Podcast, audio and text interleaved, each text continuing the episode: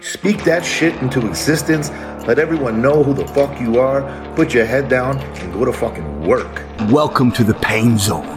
It's where we live. The king is back. And show the freaking world how great I am. Hell, I'm 300 pounds too.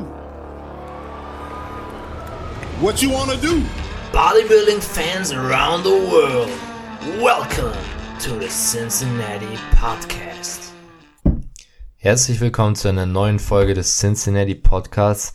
Heute am Start Paul und ich.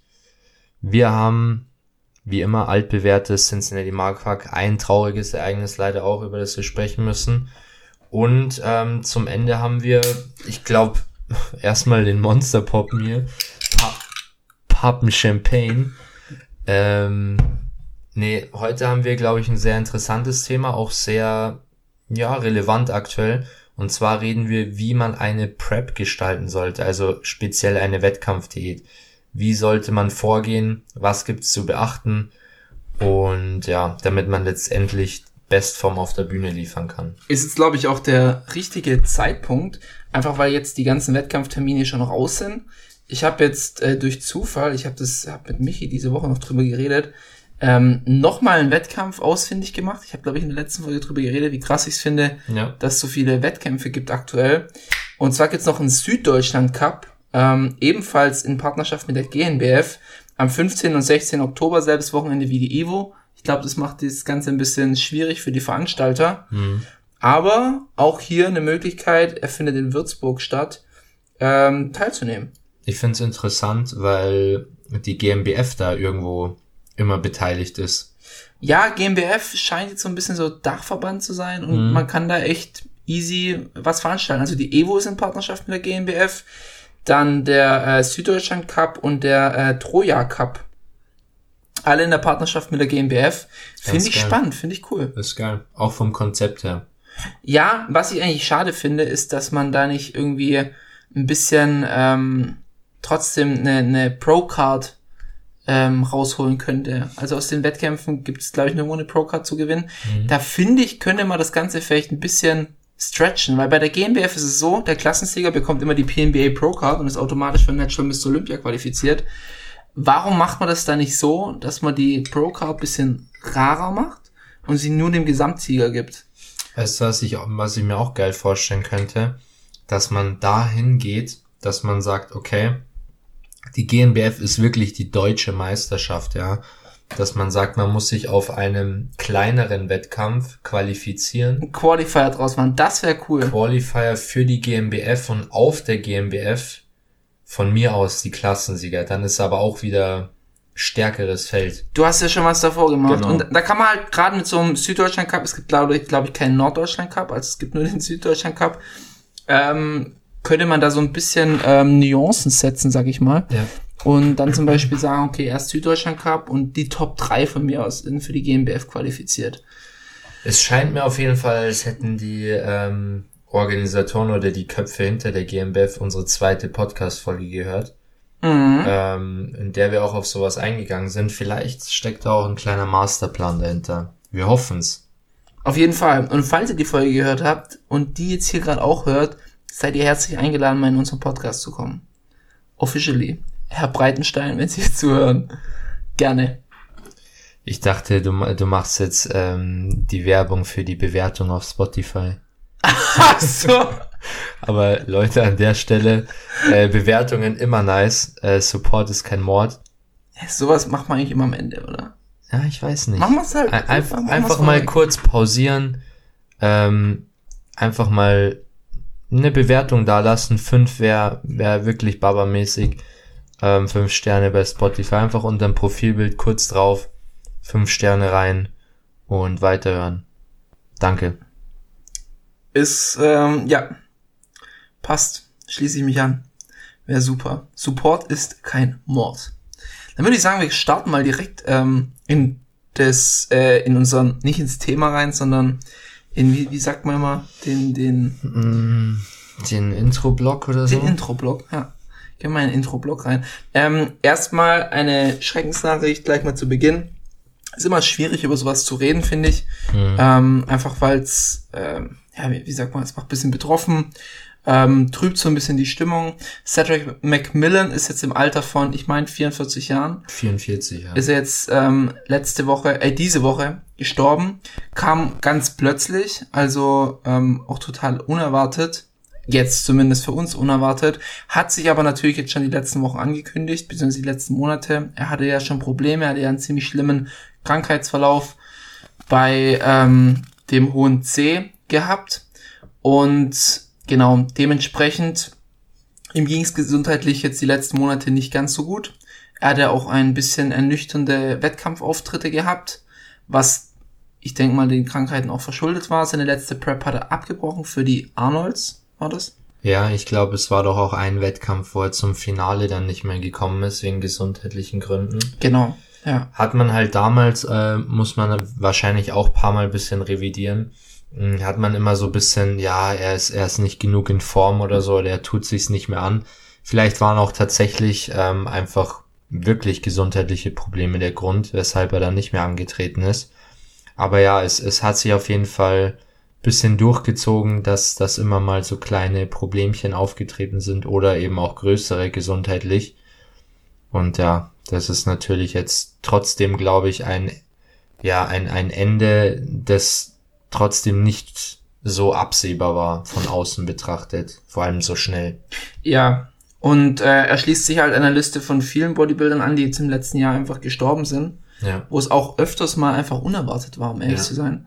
Ähm, aber ich finde, dass man ähm, auch jetzt hier an der Stelle einfach mal die, sag mal, die positiven Seiten, also man sollte seinem Leben gedenken, anstatt nur betrübt zu sein, dass er gestorben ist. Er war ein großartiger Bodybuilder, er hatte einer der schönsten Physiks, muss man sagen.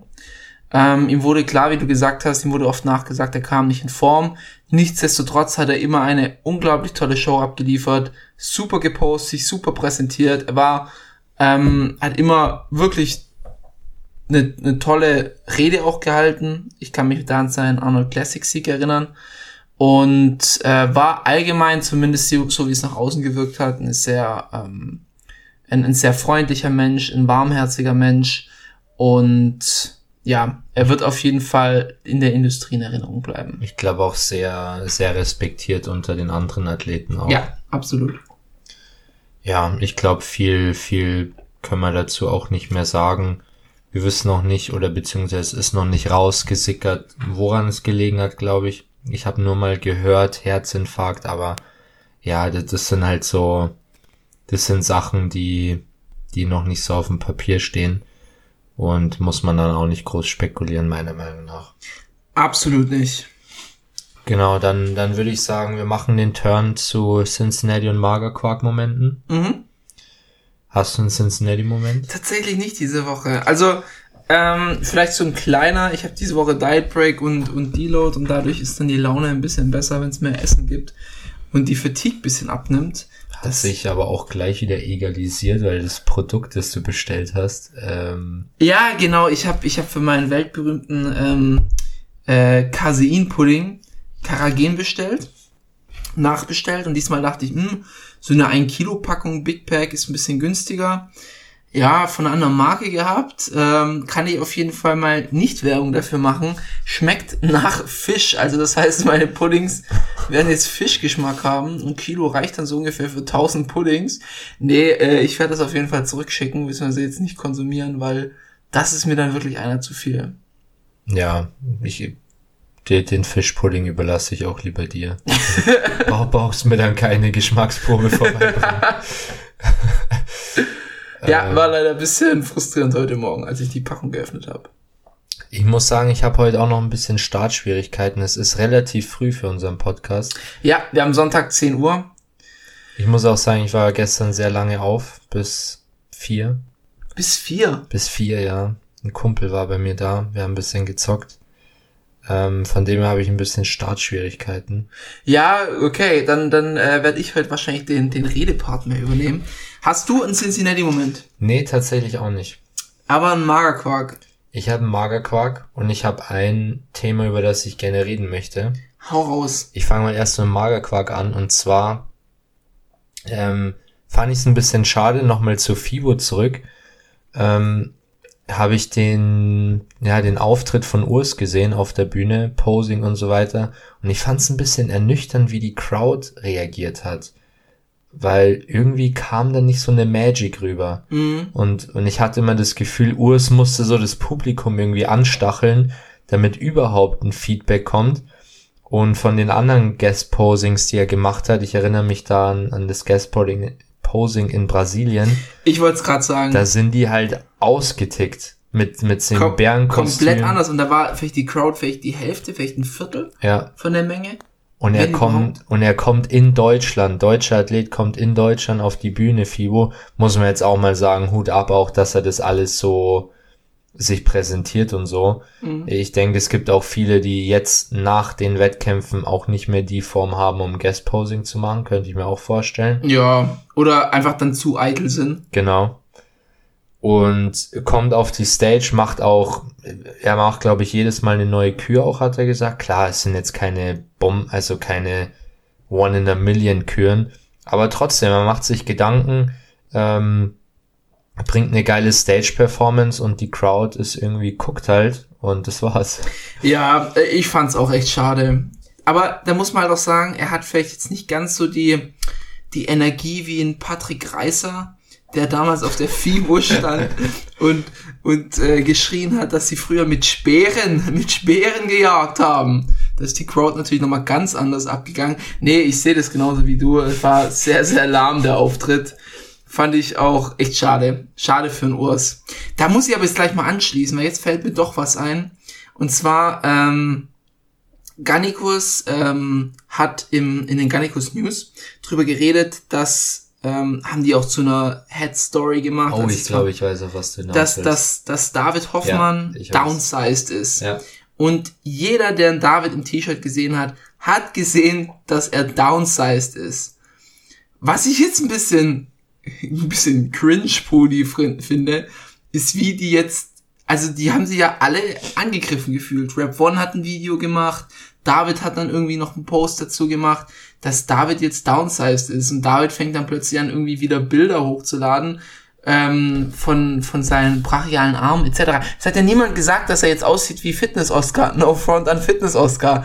Aber er ist halt schmaler, wie er damals auf der Bühne war. ja. Und das kann man ja auch objektiv so sagen. Klar, ob man da jetzt eine Garnico-Story draus machen muss, ist jetzt komplett anderes Thema. Ja, Hätte man da jetzt nicht extra, extra drüber reden müssen. Aber ich finde es dann auch irgendwie, ja, so ein bisschen komisch, dass man sich dann da so krass angegriffen fühlt. Vor allem das, das Rap One Video war auch geil. Irgendwie hieß es, was war der Titel? Irgendwie halt so eine Stellungnahme auf das Thema.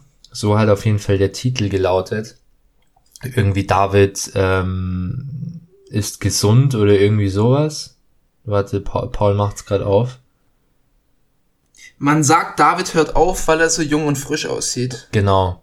Ich finde ich find auch immer, die Titel von Rap One sind immer, also, ich weiß nicht, wer die macht. Und im Video redet Urs mit David einfach über Körperpflege. Dachte ich mir auch so, hm, ist ein bisschen am Thema vorbei, Kollege. Ja, nee, aber ich, ich glaube, das, das spannt auch einen guten Bogen zu dem, was wir letzte Woche gesagt haben, dass Dennis Wolf für sich sehr akzeptiert hat, dass es einfach so ist und dass er nicht mehr die Form hat, die er auf der Bühne hatte, aber er ist komplett fein damit.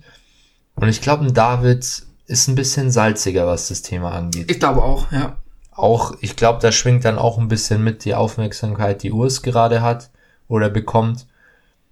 Ja, Wäre jetzt rein, wäre jetzt natürlich sehr spekulativ. Also Ja, er klar, hat jetzt nichts klar. gegen Urs gesagt, aber ich hatte noch nie so das Gefühl, dass da so ein richtiger, dass die miteinander viben.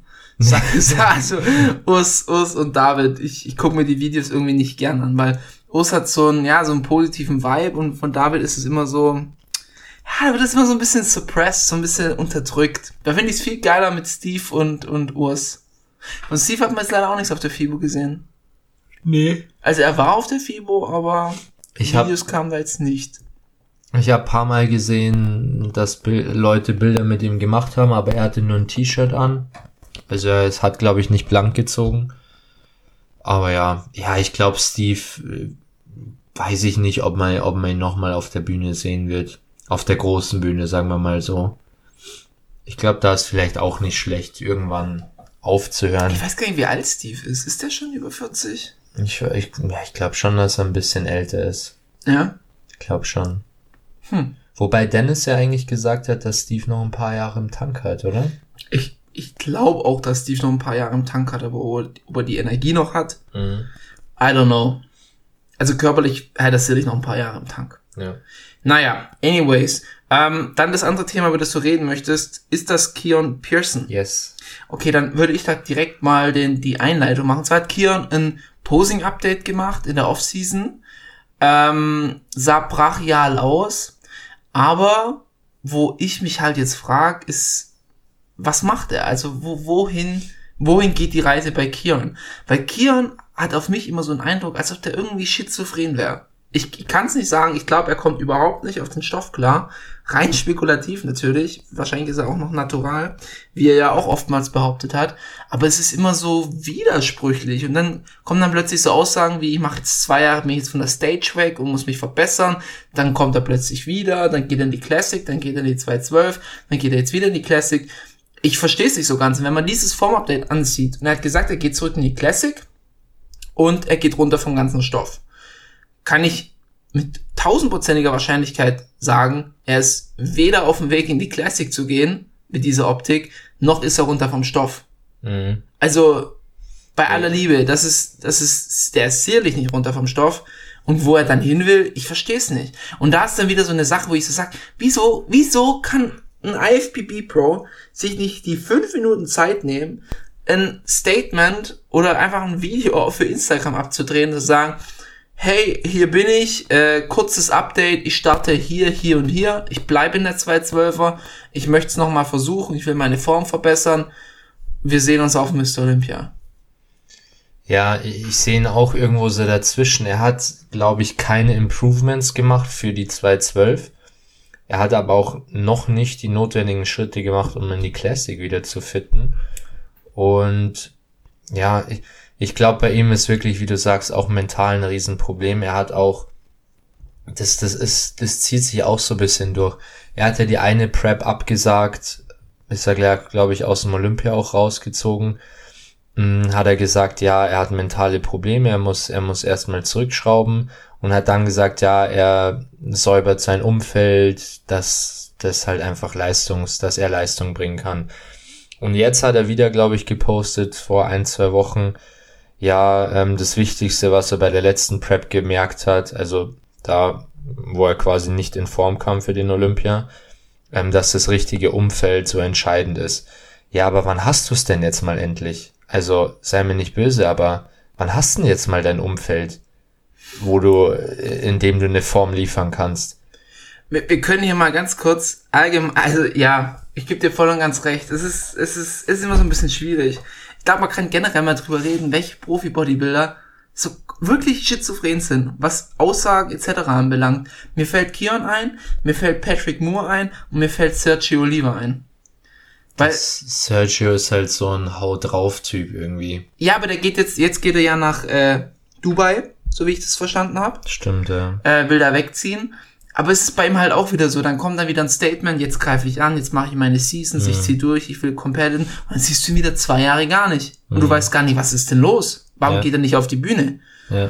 Und, oder auch so Sachen wie, äh, er hat doch vor dem einen Wettkampf, wo ihn äh, 2012 Mr. Olympia Champion, wie heißt er? Steh ich gerade Nee. Clarida. Clarida, genau, wo Clarida ihn geschlagen hat, hat er davor gesagt, wenn er von jemandem geschlagen wird, der 100 Pfund weniger wiegt, hört er mit dem Sport auf. Und danach war dann wieder, das hat er ernst gemeint gesagt, und danach war dann wieder alles gut. Also, ich verstehe es nicht so ganz. Ich erinnere mich auch noch an den Wettkampf, wo er so richtig Welle gemacht hat. Er kämpft jetzt um den Titel. Ich glaube, das war die Arnolds letztes Jahr. ja, Und voll abgeschissen. Ja, genau, und da war dann wieder ein Problem, glaube ich, mit der Form. Und bei Patrick Moore genau das gleiche Beispiel. Ähm, dann sagt er wieder, ähm, ja, er macht jetzt zwei Jahre Offseason und dann sieht's dann doch nicht nach Offseason aus und jetzt will er dann schon wieder starten, hat dann wieder Wettkampfpläne. Ich verstehe das nicht immer so ganz. Also nicht, dass ich sage, die brauchen zwei Jahre Offseasons, brauchen die halt auch einfach nicht. Das ist, wenn du dir alle erfolgreichen Mr. Olympias anschaust, die hatten immer ein organisches Wachstum, die sind regelmäßig gestartet. Phil Heath war schmaler bei seinem ersten Mr. Olympia wie bei seinem letzten Mr. Olympia. Ist ja ganz normal. Das ist ja auch richtig. Du brauchst ja nicht irgendwie zwei Jahre, um dann erst richtig durchzustarten. Ähm, aber ja, immer so diese, diese schizophrenen Statements, ich verstehe es nicht immer so ganz. Ja. Ja, Kion, schwer zu sagen. Ich, de ich denke auch, was ihm schon Probleme bereiten wird in der Classic, ist einfach sein Bauch. Er ist prädestiniert, es zu kaschieren, weil er einfach eine geile, er hat, er hat wirklich eine mega geile Vakuum, das muss man einfach sagen. Aber sobald er die, die Quarter Turns macht oder einfach ein bisschen Bewegung in dem Ganzen drin ist, sieht man halt schon, dass er auch einen kleinen Panzer da vorne dran hat. Mhm. Und weiß ich nicht, ob ihm das gut getan hat, den Schritt in die 212 zu machen, um dann doch wieder letztendlich in der Classic zu landen, wo man ja auch nicht weiß, ob er jetzt da ist oder nicht. Ja, stimme ich dir absolut zu.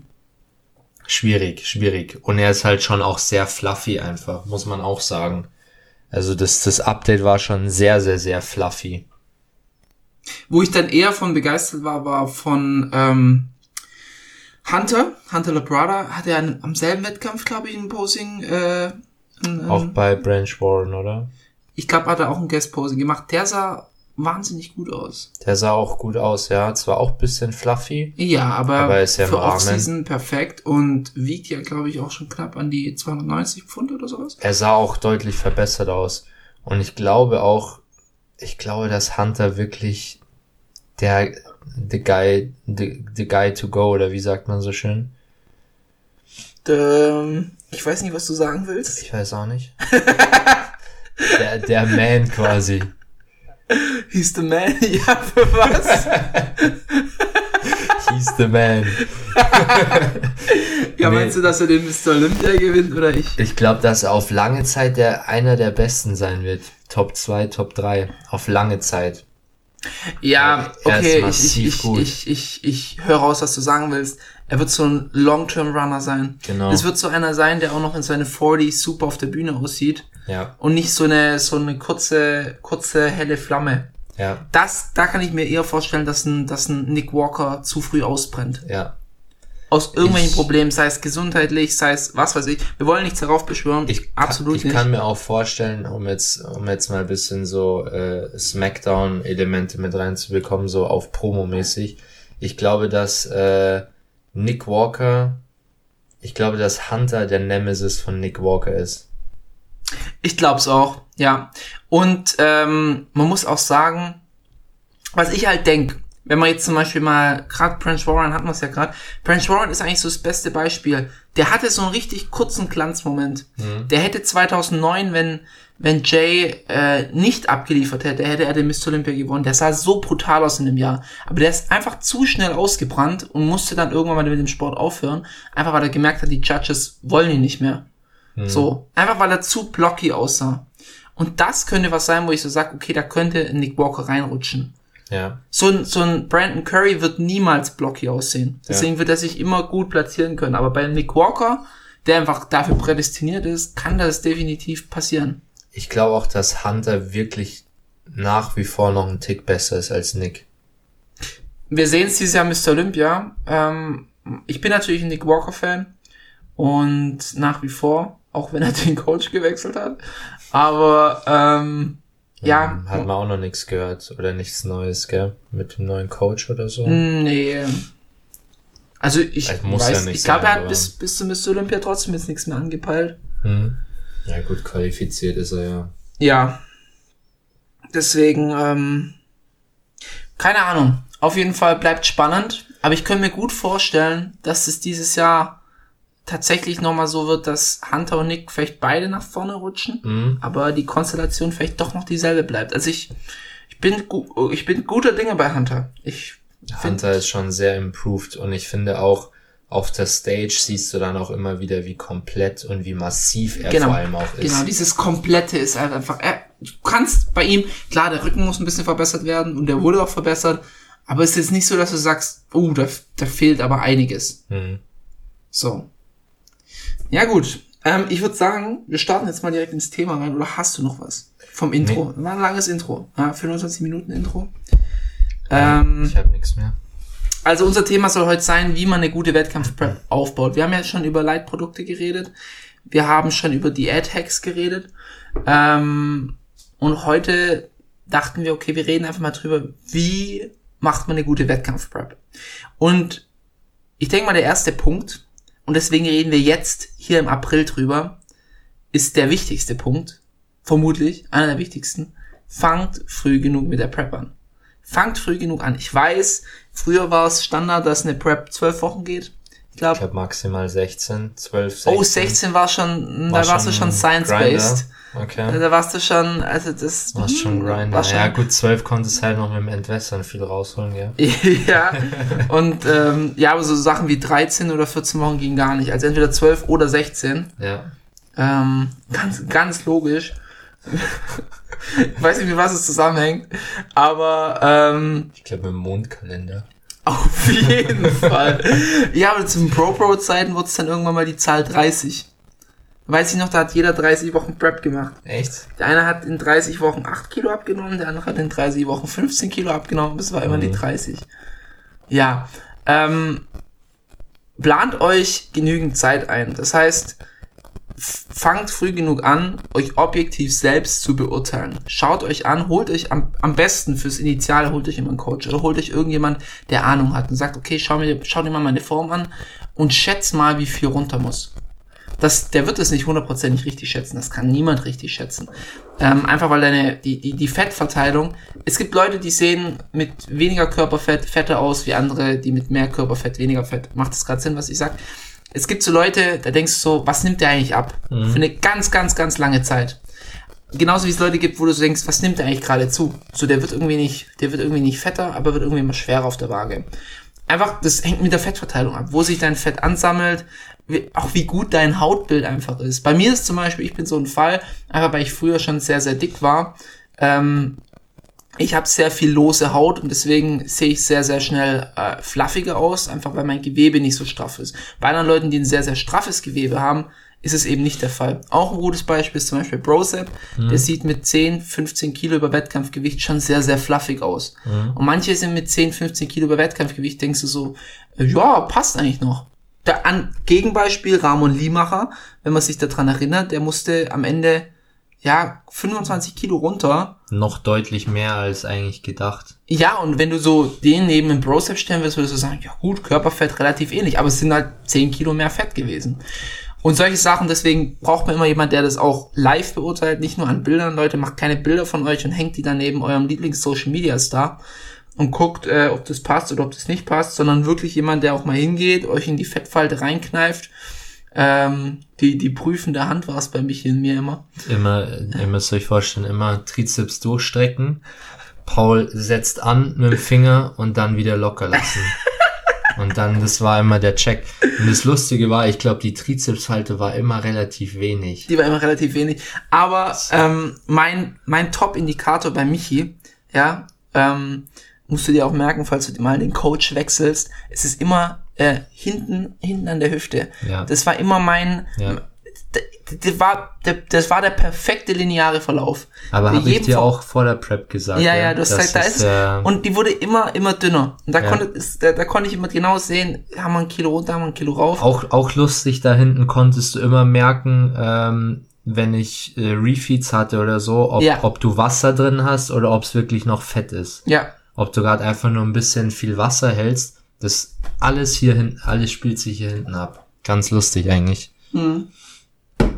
absolut.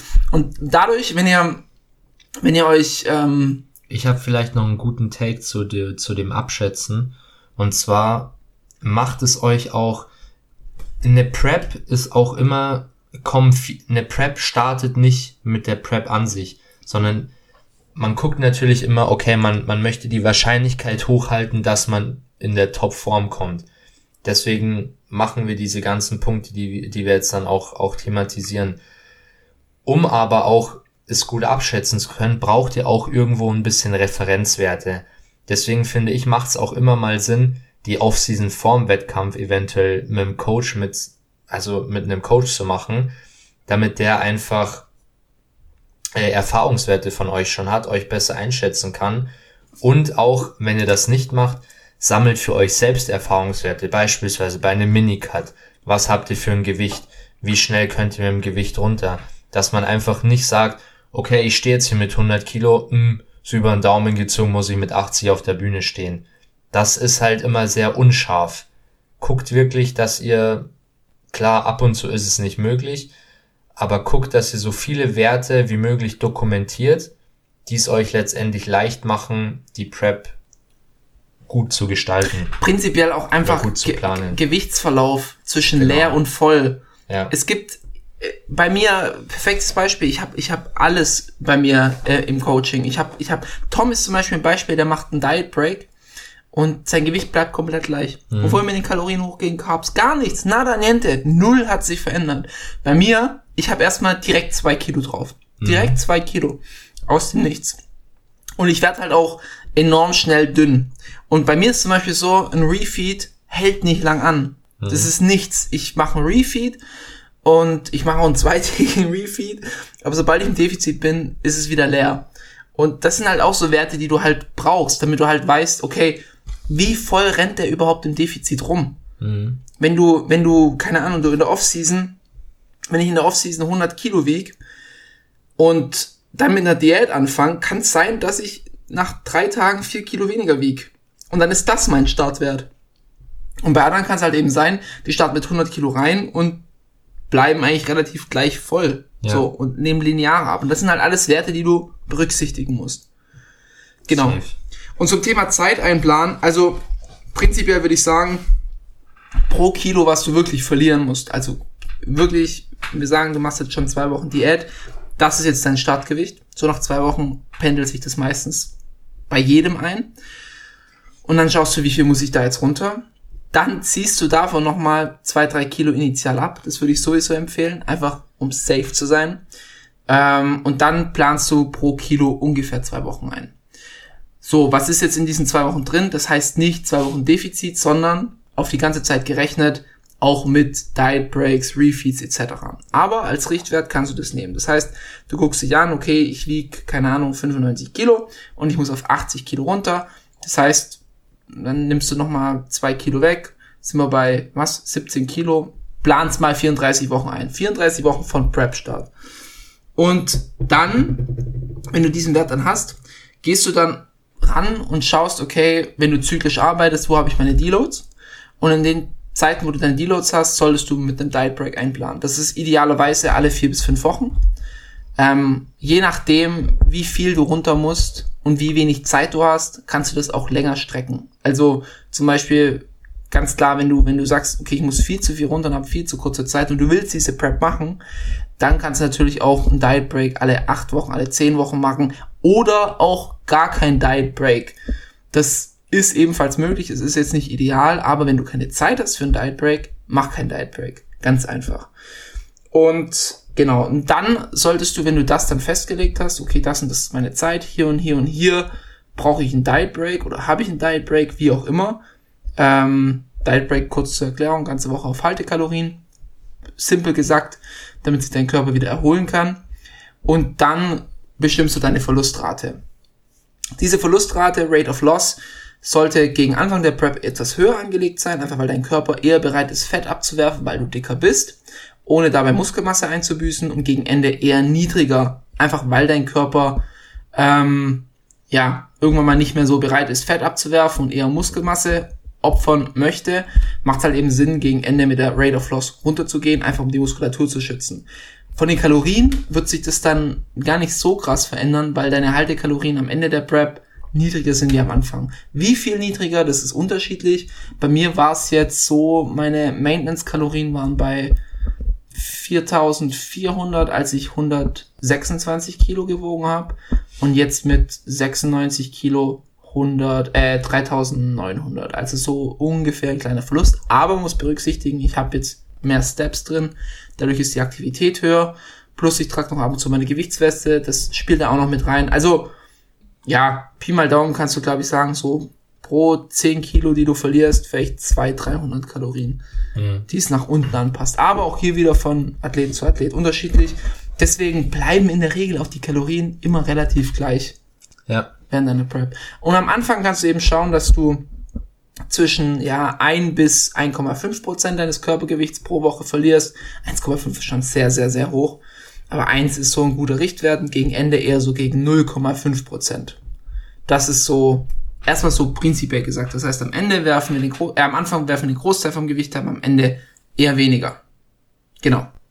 Hast du was zu ergänzen? Nee, ich glaube, mit der, so mit der groben Planung haben wir eigentlich schon recht viel abgearbeitet.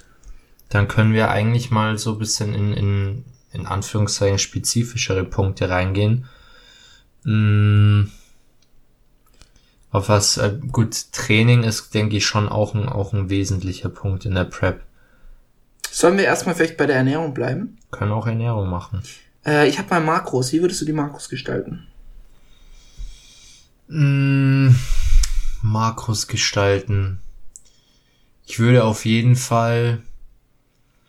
Ich bin immer ein Freund davon, eher aufs, aufs Eiweiß und aufs Fett zu achten und die Carbs machen dann den Rest quasi. Ähm, Eiweißrange ist halt auch immer so ein Thema, auf was man da ansetzt. Ich würde es tatsächlich ein bisschen höher als im Aufbau sehen, aber nicht exorbitant höher. Ich finde, da, da, da scheiden sich die Geister, Mhm. weil du in beiden Phasen den Anabolismus maximieren möchtest. Und also faktisch kannst du ja nur mit dem Eiweiß den Anabolismus maximieren. Und in der Prep ist halt einfach so, dass die Katabolenprozesse im Körper höher werden, aber durch mehr Eiweiß wirst du nicht die Katabolen unterdrücken, sondern nur den Anabolismus aufrechterhalten. Aber das Problem ist halt, dass du dann auch in der Prep nicht noch mehr, also deine Proteinbiosynthese läuft nicht noch mehr, Ja. wenn du mehr Eiweiß isst. Deswegen sage ich eher, okay, in der Offseason sollte eigentlich das Eiweiß schon relativ hoch sein. Ähm, so 2,2 Gramm pro Kilogramm Körpergewicht bei einer vegetarischen oder normalen Ernährung und bei einer veganen vielleicht 2,4 ungefähr. Bei normal Körperfettanteil von so 15% beim Mann, 22% bei der Frau. Ähm, aber ich würde nicht initial bei einer Prep mit dem Eiweiß hochgehen. Was ich machen würde, wäre eher gegen Ende kannst du es ein bisschen anheben. Ähm, einfach wegen A, Muskelschutz und B, wegen Sättigung, aber nicht exorbitant. Das ist halt immer der Punkt. Ich, ich glaube, man hat so oft im Kopf so, okay, jetzt bin ich auf Prep, jetzt muss ich vier Gramm pro, äh, pro Kilogramm Körpergewicht essen. Das ist halt dann Quatsch. Das, Ja. das ist Quatsch. Und ähm, ja, ja, und wie du sagst, und, und ähm, Ich, ich finde, was auch immer recht wichtig ist, du musst die, du musst die Gesamtheit der Makros sehen. Wenn du jetzt zum Beispiel einfach deine Kalorien sind schon sehr gering, ähm, und du würdest jetzt mit, keine Ahnung, theoretisch du würdest 3,5 Gramm Eiweiß pro Kilogramm Körpergewicht fahren, dann rutscht du teilweise schon so gering in den Carbs runter, also dann hast du schon so geringe Carbs, dass du auf der Seite wieder Einbußen hast, zu starke Einbußen genau, hast. und, und es ist nichts anaboler als Kohlenhydrate. ja. Deswegen, und wenn du dann die Carbs, klar, der, dein Körper kann auch aus dem Eiweiß Carbs herstellen, aber darin ist er ziemlich ineffizient. Und warum dann nicht direkt die Carbs zuführen? Bloß mit Ja. Carbs kommen halt auch eben Lebensmittel, die dich sättigen, wie zum Beispiel Gemüse und Obst. Ähm, und das, da gehst du halt dann, ja, da machst du halt dann Einbußen. Fett ist sowas, muss ich sagen, lasst Fett unangetastet Ja, ja. relativ unangetastet. Also äh, so ein, ein Niederstwert liegt so ungefähr bei ja 0,6 bis 0,7 Gramm pro Kilogramm Körpergewicht. Das kann in der Prep auch mal auf 0,5 absinken. Aber, und da erinnere ich mich wieder an die Pro-Pro-Zeiten, ähm, macht da nicht 30 Gramm Fett am Tag. Äh, ich glaube, Misha hatte das. Patrick auch extrem. Ja, waren diese, diese 30 Gramm. Das ist enorm niedrig. Das kann man vielleicht mal für die letzten fünf Wochen machen, wo man sagt, okay, ich brauche jetzt noch mal einen Push, ich brauche ein bisschen mehr Carbs. Aber das schiebt euch so raus und das tut so viele Langzeitschäden verursachen. Geht da nicht so niedrig. Sollte eigentlich eher eine Notlösung sein als eine geplante Lösung. Richtig. Ja. Geplant sollte immer sein mit einer ordentlichen Menge an, also was heißt ordentlich, mit einer angemessenen Menge an Fett. Also was ich jetzt machen würde, ist, dass du vielleicht die letzten, sagen wir mal, die letzten drei Mesozyklen, so mache ich es zum Beispiel immer, von der Diät, gehst du fünf Gramm mit den, mit den Proteins hoch pro Zyklus und fünf Gramm mit den Fetts runter. aber dann ist auch Ende Gelände. Also, dass du dann quasi 15 Gramm weniger hast wie zum Start Ja. und 15 Gramm mehr Eiweiß. So ein bisschen. Und dann hast du noch ein bisschen mehr Carbs natürlich übrig. Fette haben mehr Kalorien. So würde ich's machen, aber dann auch wirklich nicht mehr. Also, das, mit sowas kann man spielen. Wie, wie gesagt, muss man auch nicht mitspielen. Aber wie du halt sagst, also Eiweiß eher konstant halten und der Main Driver sind dann schon am Ende die Kohlenhydrate. Ja, genau. Ich denke, Makros ist auch so, wird immer eine große Wissenschaft gemacht, ist auch wichtig, weil ich finde, an einem Tag merkst du die Aufteilung nicht so stark, aber wenn du eine Aufteilung über, über Wochen fährst, dann merkst du schon einen Unterschied. Ja, Dann merkst du definitiv einen Unterschied, ob du jetzt zum Beispiel zu wenig Fette drin hast, dann ist halt aber auch schon zu spät. Richtig, richtig. Und better, better than safe than sorry. Ich weiß auch noch, dass ich letztes Jahr mit deutlich weniger Fetten rumgelaufen bin und erst jetzt für die Prep habe ich die, also ich bin gerade bei 60 Gramm und habe auch nicht vor, die irgendwie Ja, zu reduzieren in der nächsten Zeit. Macht auch keinen Sinn. Was man auch noch sagen muss, ähm, es schwirrte lang die Zahl rum in der Prep auf 3,3 bis zu 3,3 Gramm Eiweiß pro Kilogramm Körpergewicht.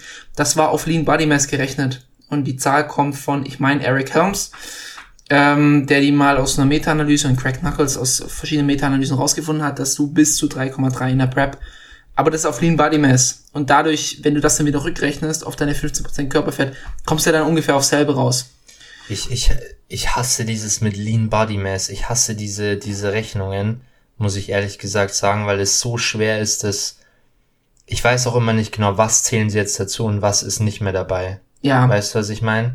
Ja. Und es ist so, wenn du jetzt, wenn du wirklich, es gibt ja auch manche Sachen, die gehen auf die Muskelmasse. Wie willst du das bestimmen? Ich meine, willst wie, du weißt doch nicht, wie viel deine Knochen, was weiß ich. Ja Blut gut, also wenn, so wenn du deine Prep startest, weißt du ja, wo dein Lean Body Mass ungefähr ist. Klar.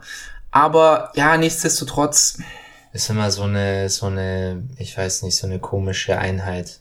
ja. Und das dann halt immer rumgewechselt wird und dann ist es mal per Pound, mal per Kilo. Ja. Schwierig. Und was man auch noch, was ein wichtiger Punkt ist, in der Prep, da du deine Nahrungsmittelauswahl änderst, erhöht sich in der Regel deine Eiweißqualität. Und deswegen, da- das ist Ja. ja auch schon mal so ein Punkt. Bei mir war es zum Beispiel so, ich habe in der Offseason, ich hatte hauptsächlich vegane Eiweißquellen und habe 270 Gramm Eiweiß konsumiert. Ähm, ich bin jetzt inzwischen bei 240 Gramm, einfach weil sich meine äh, Eiweißquellenauswahl geändert hat. Und ähm, Auch einfaches Beispiel, wenn du halt in der, in der Off-Season, wenn ich mir eine Packung 500 Gramm Nudeln reinziehe, habe ich halt einfach schon recht viel Eiweiß drin, die ich mir aber in der, in der Prep halt nicht reinziehe, sondern eher konkret irgendeine Eiweißquelle. Richtig, richtig. Einfach weil sich das ja, ja, ja, wie du sagst, die, die Nahrungsmittelauswahl ändert sich und die Qualität verbessert sich. Und, das muss man auch mal noch sagen, mit diesen ganzen äh, Eiweiß-Heinis, ich weiß, Eiweiß ist wichtig, aber diese ganzen Studien, die auf die Empf äh, Verzehrsempfehlungen eingehen, das ist eine normale Ernährung. Das sind nicht Leute, die das Eiweiß nur mit Whey decken oder nur mit reinstem Isolat, was sie sich direkt in die Zellen injizieren, sondern das ist, das, das Eiweiß ist auf die Gesamternährung gesehen.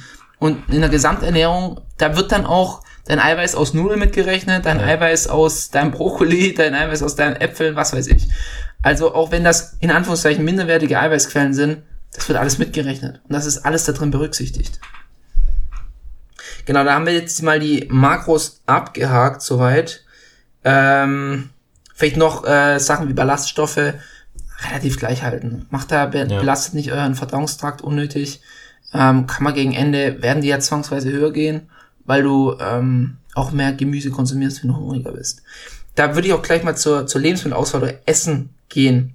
Ähm, ich habe mir mal aufgeschrieben, beschränk dich nicht. Das heißt, äh, tu keine Lebensmittel aus deiner Ernährung ausschließen. Du wirst ziemlich bald selber merken, okay, was ist es dir wert und was ist es dir nicht wert. Du kannst auch eine Schokolade reintracken, du kannst auch deine Sahnetorte reintracken, aber es würde dich irgendwann mal einfach nicht mehr so befriedigen. Aber prinzipiell muss ich sagen, beschränk dich nicht. Also sag nicht, okay, ich esse jetzt für die ganze Prep keine Schokolade mehr. Wenn du das Verlangen nach Schokolade hast, versuch's reinzutracken. Ja, mach's in kleinen Mengen oder hebst sie einen Diet Break auf, wo du ein bisschen mehr Kalorien hast. Aber ich würde nie sagen, schmeiß, schmeiß Lebensmittel aus deiner Ernährung raus, ähm, weil das dich einfach long term enorm abfacken wird. Ich glaube, wir können an, an der Stelle auch nochmal auf unsere vorherige Episode ver, verweisen. Hm? Die AirTags? Genau, da haben wir eigentlich so, ich sage jetzt mal, Essensverhalten und so, haben wir da eigentlich recht gut auch, auch abgeklappert. Folge 26 war es, Diätex. Mhm. Haben wir, glaube ich, auch mit Mahlzeitenfrequenz auch schon ein bisschen gesprochen gehabt. Genau, das hatte ich mir auch noch aufgeschrieben, wie du mit deiner Mahlzeitenfrequenz rumspielen kannst. Ähm, äh, long story short, äh, ähm, übertreib's vielleicht nicht mit dem Food-Fokus. Ja. Du darfst Essen zelebrieren, du darfst dich an Essen freuen. Ähm, du wirst auch sicherlich dich mehr aufs Essen fokussieren.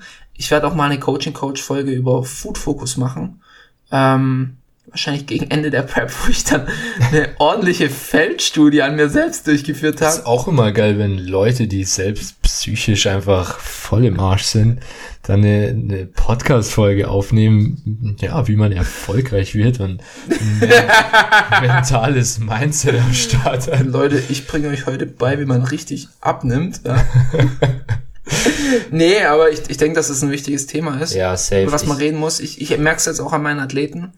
Ähm, Tom ist auch eher ein Foodie, Nils eher weniger. Ich glaube, es ist auch das Thema, dass Bodybuilding dich nicht im Alltag zerstört. Also, dass es, dass du keine abnormalen Essgewohnheiten davon trägst oder keine, in Anführungszeichen, langbleibenden Schäden, was dein Essensverhalten angeht. Ja, und ich denke, deswegen ist es halt auch ein wichtiges Thema. Deswegen werde Ja. ich auch, vielleicht können wir auch eine Zweierfolge draus machen oder eine Dreierfolge. Wäre auch vielleicht interessant. Ähm, wo es ist halt immer wichtig zu differenzieren, wo haben wir die Essstörung und wo ist Ja. es einfach nur, ja, wo, wann ist es schlimm und wann ist es nicht schlimm? Ich glaube, Essstörungen haben wir generell. Es Essstörung haben wir, Fakt. haben wir Fakt. generell, ja, wenn du es nach Definition gehst, haben wir das. Aber es ist halt, ja, für mich ist es halt so die Frage, wann kannst du das schon als krankhaft bezeichnen oder als schädlich? Ja. Und wann ist es halt, meine Güte, ich wieg mein Öl ab? Oder meine Güte, ich hebe mir ein paar Kalorien auf, damit ich abends mit meiner Freundin was Geiles zu essen kochen kann. Ja. Das ist so äh, ein schwieriges Thema, aber ich finde auch, dass das Social Media oftmals, ja, und dann werden so Leute hochgelobt, die dann über ihre Essstörung reden, wo ich mir dann so denk, vielleicht ist es gar keine Essstörung, vielleicht muss man, also natürlich eine Essstörung, nicht falsch verstehen, aber vielleicht ist es gar nicht so schlimm, in Anführungszeichen, wie man es meinen kann. Und dann wird dann wieder, da wird dann, ich wieg meine, meine Pizzaschnitte ab mit, ich steck meinen Finger in den Hals gleichgesetzt. Und das ist, das ist nicht das Gleiche. Ja. Das eine ist viel, viel, viel schlimmer als das andere. So, und deswegen, ich, muss es auch sagen, wenn du eine Wettkampf-Prep machen musst, es ist wichtig, dass du dein Essen abwiegst. Es ist wichtig, dass du dich auf dein Essen konzentrierst und weißt, was du deinem Körper zuführst. Es ist nur eine Frage, in was für einem Maß. Und ähm, wann musst du dir Gedanken machen und wann nicht. Und du wirst, das, das ist normal bei einer Wettkampf-Prep, du wirst eine Recovery-Phase, du, du musst dich nach deiner Wettkampf-Prep erholen. Ja. Und du wirst dich in vielen Bereichen erholen müssen. Du wirst dich körperlich und du wirst dich psychisch erholen müssen. Ja, und die Frage ist halt, was, was bleibt hängen, wo, wo bleibst du stecken, wo bleibst du nicht stecken. Aber es, es ist halt so, dass du am Ende deiner Prep dich stark auf dein Essen konzentrierst. Das musst, du wirst mir davon Lied ziehen können. Ja. Für dich waren auch jede Mahlzeiten wichtig und du hast sicherlich auch oft genug an die nächste Mahlzeit gedacht. Ja. Und das ist leider oder ist halt, es ist halt normal. So. Und so funktioniert halt der menschliche Körper. Wir wollen ein Extrema, ein optisches Extrema erreichen. Und da geht halt sowas einher. Ja. Ja, bei mir war auch die, ich sage jetzt mal, Recovery von, von dem Essensfokus und von, von der Prep-Ernährung war schon auch, ja, habe ich definitiv gebraucht. Ja. Ich glaube, dann haben wir das Thema auch erstmal gut. Haben wir das Thema auch Behandelt. gut. Ähm, nächster Punkt, habe ich Coach. Coach. Wie wichtig ist ein Coach? Braucht man einen Coach? Wir haben eine Podcast-Folge über, was einen guten Coach ausmacht. Auch nochmal abchecken. Fällt mir gerade ein. Paul ist übrigens durchgefallen beim Test. nee, Spaß. Ähm, War aber eine meiner Lieblingsfolgen.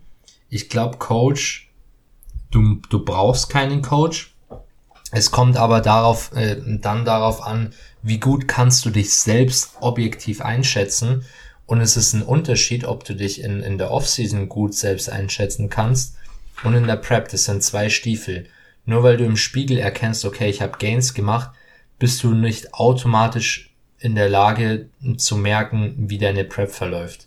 oder wie deine optischen Veränderungen in der Prep sind. Ich denke, was sehr wichtig ist, ist, egal ob du einen Coach hast oder nicht, ein objektives und zugleich auch geschultes Auge, äh, das deine Form auch überwachen kann, weil es bringt zum Beispiel nichts, wenn, also no front an, an Freundinnen oder so, aber es bringt jetzt nichts, wenn die Freundin, die eigentlich gar nichts mit Bodybuilding zu tun hat, dann sagt, yo, sieht nice aus, bringt dir jetzt nicht viel. Du brauchst wirklich ein, ein Auge, das dann sieht, hey, okay, da ist gut was gegangen oder hier, hm, ich weiß nicht. Du brauchst ein objektives Auge, egal wie. Entweder, wenn du es selbst kannst, okay, was ich glaube, die meisten nicht können irgendwann mehr, eine vertraute Person. Und wenn es diese vertraute Person nicht gibt, brauchst du einen Coach. So will sich aufzählen. Ja, Ganz davon abgesehen, ob du einen Coach für Ernährung und so weiter brauchst. Einfach nur mal diesen Punkt mit der Objektivität deiner Form. ich denke auch. Coach, Coach hat die größte Anwendung, wenn du ein gutes Grundverständnis von Training und Ernährung hast, hat er trotzdem die größte Anwendung in, dass er eine Ernsthaftigkeit reinbringt, eine Strenge, aber auch dich besänftigt, dich beruhigt und sagt, okay, läuft alles gut, läuft alles nicht gut. Also wegen den mentalen Aspekten und dann natürlich, ja, wie du sagst, die Objektivität. Ähm, zum Thema Freundinnen muss ich, funny Story, ich bekomme immer von Sonntag, äh, von Sonntag, ich bekomme sonntags immer von Tom seine Posing-Updates und äh, Nat Natalie, äh, ich denke nicht, dass einer von den beiden die Folge hier anhört. No front an der Stelle. Nee, Natalie macht es echt richtig gut. Also die, ähm, ich merke dann auch, dass dann Tom immer so ein bisschen salzig wird. Weil sie sagt dann so, ja, was ist denn eigentlich, also sie sagt dann nicht so, schieb mal deinen linken La- Latt raus, sondern sie sagt so, was ist denn eigentlich mit deinem rechten Latt? Warum, warum ist der nicht draußen? Und so, ähm, was machst du denn da mit deinen Ellenbogen? Und wie stehst denn du? Du stehst gerade richtig schief. Und äh, finde ich immer sehr amüsant, mir das dann anzugucken. Äh, schau da an Nathalie, du machst es perfekt. Und äh, ja, genau. Aber ja, in dem Fall ist ja auch Natalie dann auch ein geschultes Auge. ja, ich hatte sie auch gebrieft und sie kann das halt auch irgendwie selber gut einschätzen. Ja. Also wir hatten dann mal eine Posing-Session zusammen. Ich habe gesagt, achte darauf, darauf, darauf. Ähm, und ja, dann passt es auch gut. Das äh, lustig aber bei meiner Freundin, ich meine, sie kommt aus dem Reitsport, aber mit, mit der Zeit hat sich da auch so ein bisschen geschultes Auge gegeben. Aber sie, sie muss mich gar nicht körperlich angucken, um zu sehen, ob ich flach bin oder nicht. Mhm. Also bei ihr ist so, mh, sie merkt es zum einen in meiner Ausstrahlung, Mhm. Gestik und auch in, ja, es hört sich jetzt weird an, aber in sowas wie Körpertemperatur, ähm, ja, auch, ich meine, man fasst sich ja dann auch irgendwie an oder so, sie merkt es dann schon irgendwie auch am Körper halt so. Aber das ist irgendwie so lustig, weil sie kommt eigentlich nicht wirklich aus dem Sport oder gar nicht. Aber sie, sie sagt dann auch so, oh, jetzt bist du aber ganz schön flach. So. Finde ich eigentlich ganz lustig. Ja, hört man gerne als Sportler. Hm, richtig geil. Hm, Schatz, bist ein bisschen dünn geworden. Ja. Nee, und, und sie kann es auch eigentlich immer so overall ganz gut einschätzen. Aber trotzdem ersetzt natürlich kein Coach. Genau. Also es ist halt immer, wie gut ist das Zusammenspiel und wie gut kann es auch selber ob- objektiv sein. Aber zumindest eine Vertrauensperson, die dich die ganze Prep über begleitet, ist wichtig. Genau. Genau. Ähm, auch gleich zum Thema Posing. Fang früh genug an und hol dir eine zweite und eine dritte Meinung, Mhm. was das Posing anbelangt. Auch wie du die Posen zu stellen hast. Es reicht nicht, irgendwelche Bilder von irgendwelchen Bodybuildern anzuschauen und sagen, okay, die stelle ich jetzt auch so. Das ist immer auf individueller Basis. Und beim einen sieht die Pose so besser aus, beim anderen so. Äh, Jeder hat seine besten Posen, jeder hat seine schlechtesten Posen. Und es ist halt immer eine Aufgabe, aus dem, was du hast, was was Gutes zu stellen. Das ist wie wenn du eine Skulptur hast und äh, du musst aus dieser Skulptur, du musst sie perfekt beleuchten. Beim einen ist es besser, sie von oben zu beleuchten, beim anderen von rechts, von unten, von was weiß ich. Ja. Ähm, und so ist es halt auch beim Posing. Du hast deinen Körper, der ist halt nun mal so und mit dem musst du jetzt rumspielen, dass die Pose am optimalsten aussieht. Und da reicht es auch meistens nicht, nur ähm, einen, ein, eine Meinung reinzuholen, sondern vielleicht auch mal zwei oder drei, dass sich mehrere Leute drüber schauen und sagen, ah, ich finde aber, das sieht besser aus. Das ist dann am Ende auch objektiv und du wirst zehn verschiedene Meinungen kriegen vielleicht, aber du kannst vielleicht dann so den besten Mittelweg raussuchen, was du denkst, sieht am besten aus. Ja. Und manchmal ist auch das Posing einfach Quatsch, wenn man zum Beispiel einem IFBB Pro sagt, es soll einen Entenarsch machen bei den Rückenposen und dann eine Schiefstellung im Becken hat. Shoutout an äh, Stefan Kienzel. Man, man muss halt bei sowas auch immer ein bisschen abwägen. Zum Beispiel, wenn du einfach, wenn du, keine Ahnung, Beispiel, du hast eine richtig miese Vakuum, aber dein Bauch sieht halt trotzdem auch echt hässlich aus ohne Vakuum. Ja. Da musst du halt abwägen, was, was kaschiert deine Schwächen noch am besten. Und so ist jetzt zum Beispiel, ja, keine Ahnung, wenn, auch sowas mit einberechnen, habe ich einen langen Oberkörper, habe ich lange Beine, habe ich einen kurzen Oberkörper, kurze Beine. Das hat alles äh, Auswirkungen auf dein, deine Optik, die du bringst. Genau, Und dementsprechend solltest du eigentlich auch dein Posing daran anpassen. absolut. Wenn du jetzt eh schon den längsten Oberkörper der Vergeltung hast, dann solltest du den Wie vielleicht du zum Beispiel. wie ich zum Beispiel, dann solltest du vielleicht ein bisschen gucken, dass du den kompakter hinbekommst. Einfach um, um mehr packed auszusehen. Bodybuilding ist auch Illusion. Es, es ist einfach so. Ja, Und du kannst mit deinem Posing viel rausholen. ja, absolut. Was ich auch noch einen guten Tipp finde im Thema Posing, immer posen, als wäre es die, die ernste Situation. Nicht irgendwie, klar, man muss jetzt nicht jedes Mal im Slip posen, aber ich würde trotzdem empfehlen, zum Ende hin schon oft mit dem Slip zu posen und nicht zu sagen, hey yo, ich mache mein Form-Update jedes Mal in der Unterhose und zieh halt den Slip vielleicht mal am Tag vorm Wettkampf an und dann passt schon. Immer den Ernstfall, ähm, den Ernstfall üben auch, auch was Posing-Küren angeht, nicht dann sagen, "Hm, ja, das mache ich dann in, das mache ich dann schon, wenn, wenn die Stage ist, sondern wirklich den Ernstfall auch ernst üben. Auch, auch deine Ausstrahlung, üb deine Ausstrahlung. Ja. Das ist, du kannst nicht sagen, okay, wenn dann der Wettkampf ist, dann werde ich dann lächeln auf der Bühne. Nee. Ich habe das zu mir, ich bin Michi sowas von auf die Nerven gegangen, als ich gesagt hat, lächeln, lächeln, lächeln. Ich habe sogar bei deinem ersten Wettkampf habe ich sogar auf die Bühne gerufen, Michi, lächeln. Jeder, jeder so, oh, lad noch mehr, lad noch, Bizeps, Bizeps. Und Paul so, Michi, lächeln. Ah ja, ich wurde auch ziemlich seltsam von meinen Kollegen um mich herum angeschaut, aber ich fand es jetzt so wichtig. Ja, die Pose hat er perfekt gestanden, er soll einfach nur lächeln, nicht so einen salzigen Gesichtsausdruck haben. Ja, deswegen immer Ernstfall üben ja, absolut. und dann seid ihr für den Ernstfall auch gut vorbereitet. Ja. Good, good take. Ähm, Wettkampfplanung. Nächster Punkt. Äh, wie wähle ich die richtige Klasse aus? Hm. Ich denke mal, prinzipiell kann man immer sagen, da wo du am meisten Spaß hast, wo du es am meisten fühlst, aber, aber, Ich, ich, ich glaube, es sind mehr Komponenten, die da mit reinspielen. Ja. Ich würde es jetzt mal so aufzählen, wie du gesagt hast, Spaß. Andererseits, wo bin ich? Wie weit bin ich? Wenn ich jetzt zum Beispiel noch nicht viele Jahre Training habe und noch nicht die Size mitbringe, macht es vielleicht nicht ganz so Sinn, direkt Bodybuilding zu starten. Kann man sich auch mal mit einer anderen Klasse reintasten. Andererseits auch, wo passt dein Körper von der, von der Grundstruktur am besten rein? Oder ich, ich glaube, es ist immer so ein Ding, machst du einen Wettkampf auch, um zu gewinnen oder machst du ihn, um teilzunehmen und, und weil du eine Prep machen willst? Wenn du einfach nur Spaß daran hast, sage ich jetzt mal, dann mach das, worauf du Bock hast. Wenn du aber ambitioniert bist, dann würde ich diese anderen Punkte eben mit einbeziehen. Beispielsweise, wo passt deine Shape, äh, wo passt deine Physik gut rein?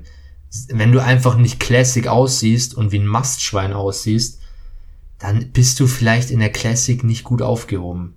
Höchstwahrscheinlich nicht. Wenn du, keine Ahnung, wenn deine Abs einfach nicht schön sind, wenn du vielleicht nur zwei sichtbar bekommst, dann ist vielleicht die Men's Physik auch nicht die Klasse, wo du abräumen kannst.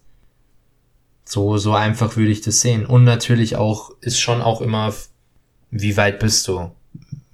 Bringst du die Size mit, um kompetitiv zu sein in einer Klasse oder nicht? Ja, das ist halt immer so die Frage, äh, dabei sein ist alles, ich will Spaß haben oder ich will mich platzieren, ich will gewinnen. Ja, das sind halt so immer so diese Punkte. Ich weiß es auch nicht, zum Beispiel, wenn man bei dir jetzt ein, rückwirkend schaut, ich, ich glaube, dass du dich bei der bei deinen Wettkämpfen wahrscheinlich besser in der Physik platziert hättest. Wahrscheinlich, ja. Tatsächlich. Das kann gut sein, ja. Aber ähm, Da spielt halt dann wieder so das Herz mit. Was möchte man? Für, für was? die Classic war halt so der man? Mittelweg bei dir. Ja. Wo ich halt so sag, okay, ähm, du hast dein Herz dabei, es war jetzt nicht Bodybuilding. Wir haben so einen Mittelweg gesucht. Ja. Deswegen, ich finde es jetzt nicht dramatisch oder so, aber dein Körper wirkt tatsächlich am besten in den Men's Physik Posen. Ja. So wie Jeremy Buendia, Ich genauso. wollte gerade sagen, ja. der, der jetzt vielleicht in die Classic wechselt oder auch nicht. Ähm, aber der nee, wirkt nee. einfach am besten in der Men's Physik. Er hat einfach einen Körper, wenn der relaxed da steht, sieht er am brutalsten aus. und sobald er in die Front Double Biceps geht, ist der Glanz weg. Ja, und Chris Bumstead ist genau das Gegenteil. Wenn der Ja. in der Relax steht, sieht er zwar auch brachial aus, aber sobald er in eine, in eine Front Double Biceps reingeht und seine Vakuum aufzieht, boom, ja, Feierabend. hast einen, hast einen ganz neuen Körper. Ja. Solche Sachen musst du halt berücksichtigen. Wettkampfplanung, ich würde sagen, ähm, für eine Season plan zwei bis drei Wettkämpfe ein. Mhm. Ähm, in einem Zeitraum von fünf bis sechs Wochen. Auf jeden Fall zwei. Prep nicht für einen Wettkampf. Würde ich nicht machen. Das wird nur frustrierend für dich. Ähm, also so zwei bis drei ist, glaube ich, schon eine gute Zahl und das Mhm. Ganze in so einem Zeitraum von sechs Wochen. Es geht nicht immer, aber idealerweise, wenn du so alle zwei Wochen einen Wettkampf mitnimmst und dann ist die Season over, machst du wahrscheinlich das Beste draus. Einfach, du hast eine Woche zum Outcleanen, falls du ein bisschen überladen hast und dann kannst du die nächste Peak Week von frisch rein starten. Und äh, vom Planungshorizont versuchst du drei Weeks out ungefähr ready zu sein, ähm, dass du halt noch ein bisschen vielleicht Feinschliff machen kannst, aber dass du so ab Woche, ab drei Weeks out vom Wettkampf kannst du langsam schon die äh, Kalorien erhöhen und auf Maintenance gehen. Das ist Idealfall, ist bei den meisten eh, wahrscheinlich nicht so. Die meisten preppen bis one week out ähm, und könnten dann vielleicht nochmal eine Woche weiter preppen. Das ist dann aber weiterhin nicht schlimm, aber dass du vielleicht schaust, okay, für Planungshorizont will ich drei Weeks out fertig sein. Mir ist noch was zum Thema Ernährung eingefallen. Ja, bitte. Und zwar sehr mythisch belastet. Was machen wir mit Milchprodukten und Salz? Ah, ich kann, bei später habe ich nochmal äh, Peaking. Mhm. Haben wir eine Podcast-Folge zu einer idealen Peak Week? Das ist eine Coaching-Coach-Folge, glaube ich. Haben wir nicht in der Peak Week selber darüber gesprochen? Über deine, ja. Wie wir es bei dir machen. Mhm. Stimmt. Mhm. Ich glaube, wir haben schon mal drüber geredet. Ja, also bei der Lebensmittel, ich, ich glaube, wir können, dann machen wir gleich mal den Schwung zum Peaken. Ähm, Peak Week generell weniger ist mehr. Übertreibt's nicht, macht keine Wissenschaft draus. Stellt euch lieber so hin, wie ihr seid, erhöht ein bisschen die Carbs und fertig. Ähm, macht ein Probe-Peaking, dafür eignen sich Diet Breaks. Immer, immer. Den, wenn du so ein 5 Weeks out, ein Diet Break hast, mach einfach mal ein Probe-Peaking, mach ein Probeladen, guck, was du machen willst und schau, wie sich die Form verändert. Auch da ist wieder ganz wichtig, dass du ein objektives Auge hast. Und ähm, ja, mach lieber weniger als mehr.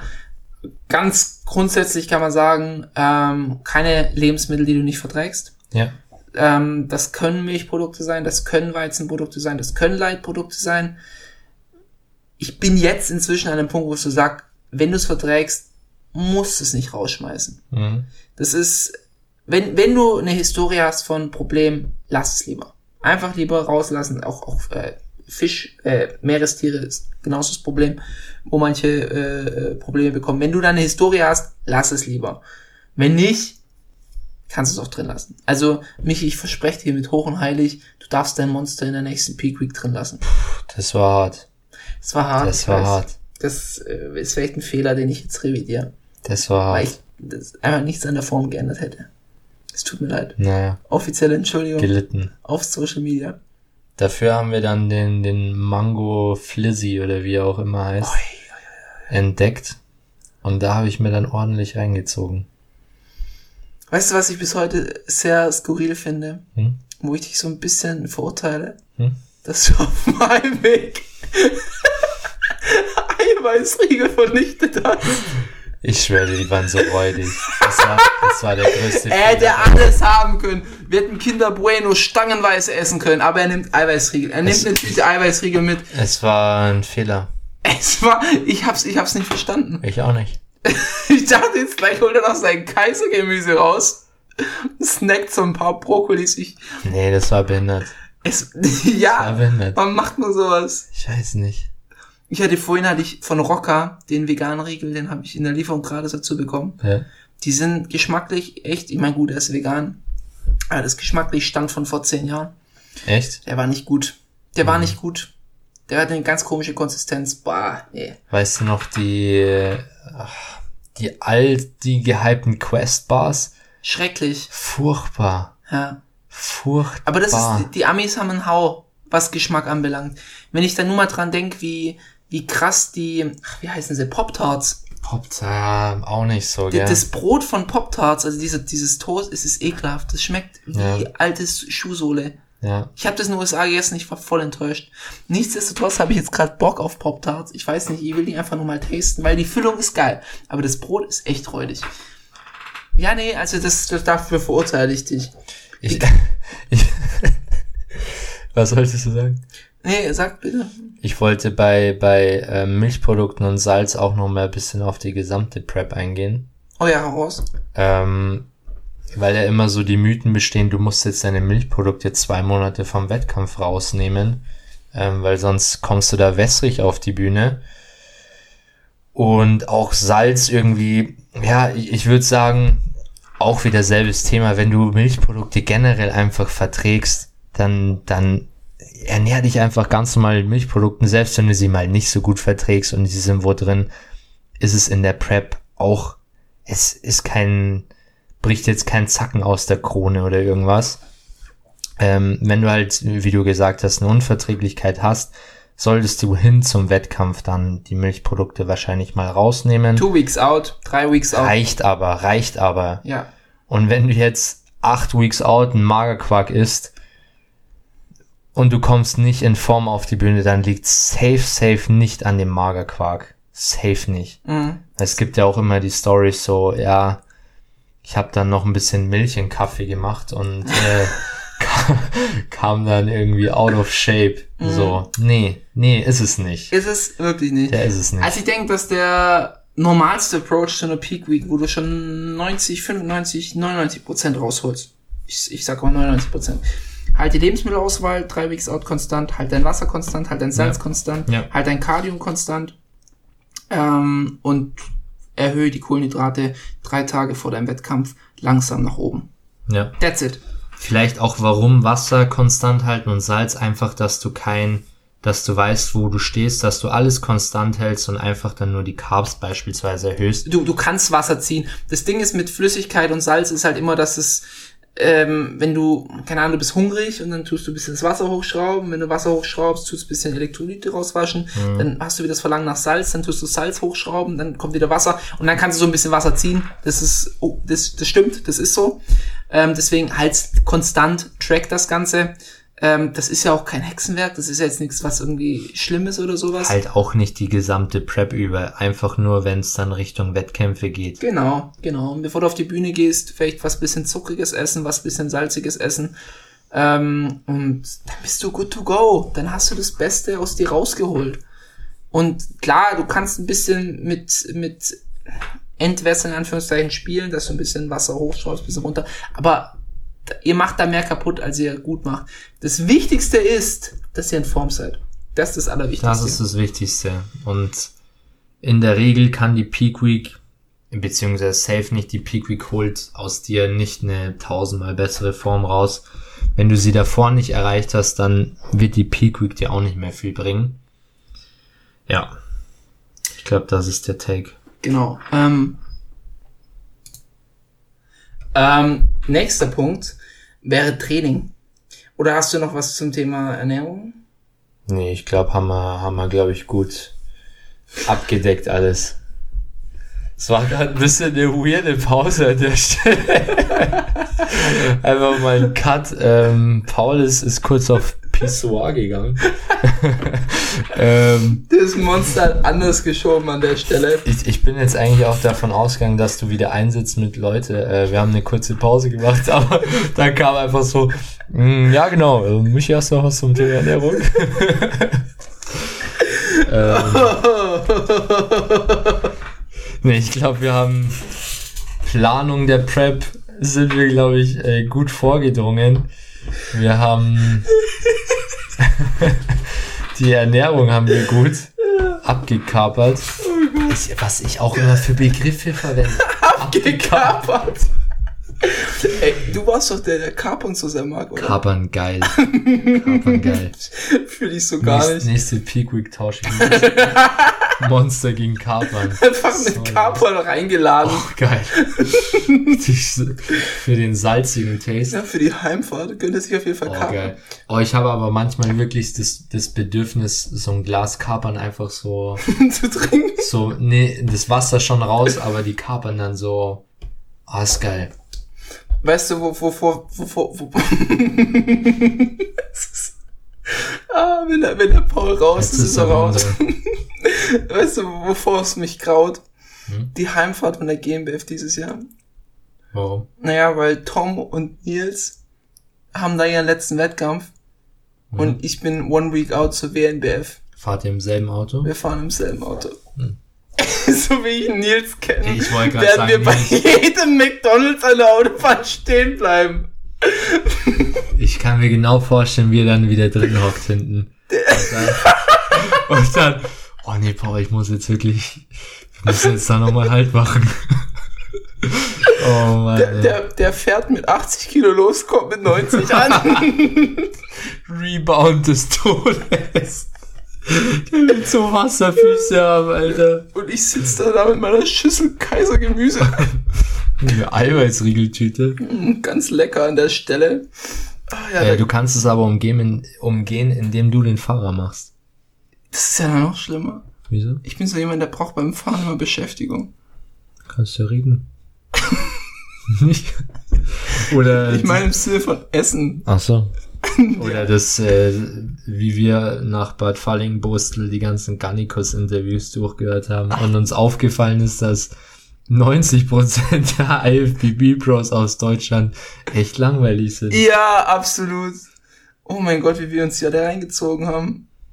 Und dann immer so danach, okay, wen geben wir uns jetzt? Also die ganze Liste durchgescrollt, wen es noch gibt. Oh Mann. Ah, ja, kurz hier ausgeschwiffen, ausgeschweifelt.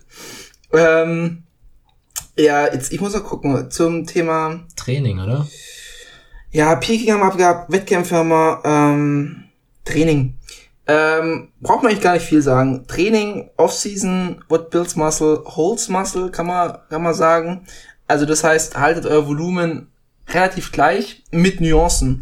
Pusht keine hohen Voluminas mehr. Also wenn ihr sagt, ihr geht gegen Ende von einem Trainingszyklus ganz krass ins Overreaching und habt also Anfang von Trainingszyklus zu Ende, keine Ahnung, 10 Sätze, 15 Sätze Unterschiede, macht sowas nicht mehr. Ihr regeneriert das einfach nicht mehr weg. Diese kurzen Peaks, haltet euer Volumen deswegen eher konstant. Ähm, ihr werdet so oder so ins Overreaching kommen, einfach über die Dauer. Ja. Und ähm, genau, nutzt eure Performance als Indikator für Muskelerhalt. Das heißt, wie gut ihr im Training performt, wie gut ihr eure Kraft halten könnt. Wenn ihr merkt, dass ihr die ganze Zeit komplett am Ende seid, ich kann davon ein Lied singen, ähm, wird eure Kraftleistung früher oder später Einbußen haben und da macht Sinn, einfach mit dem Volumen ein bisschen runterzugehen.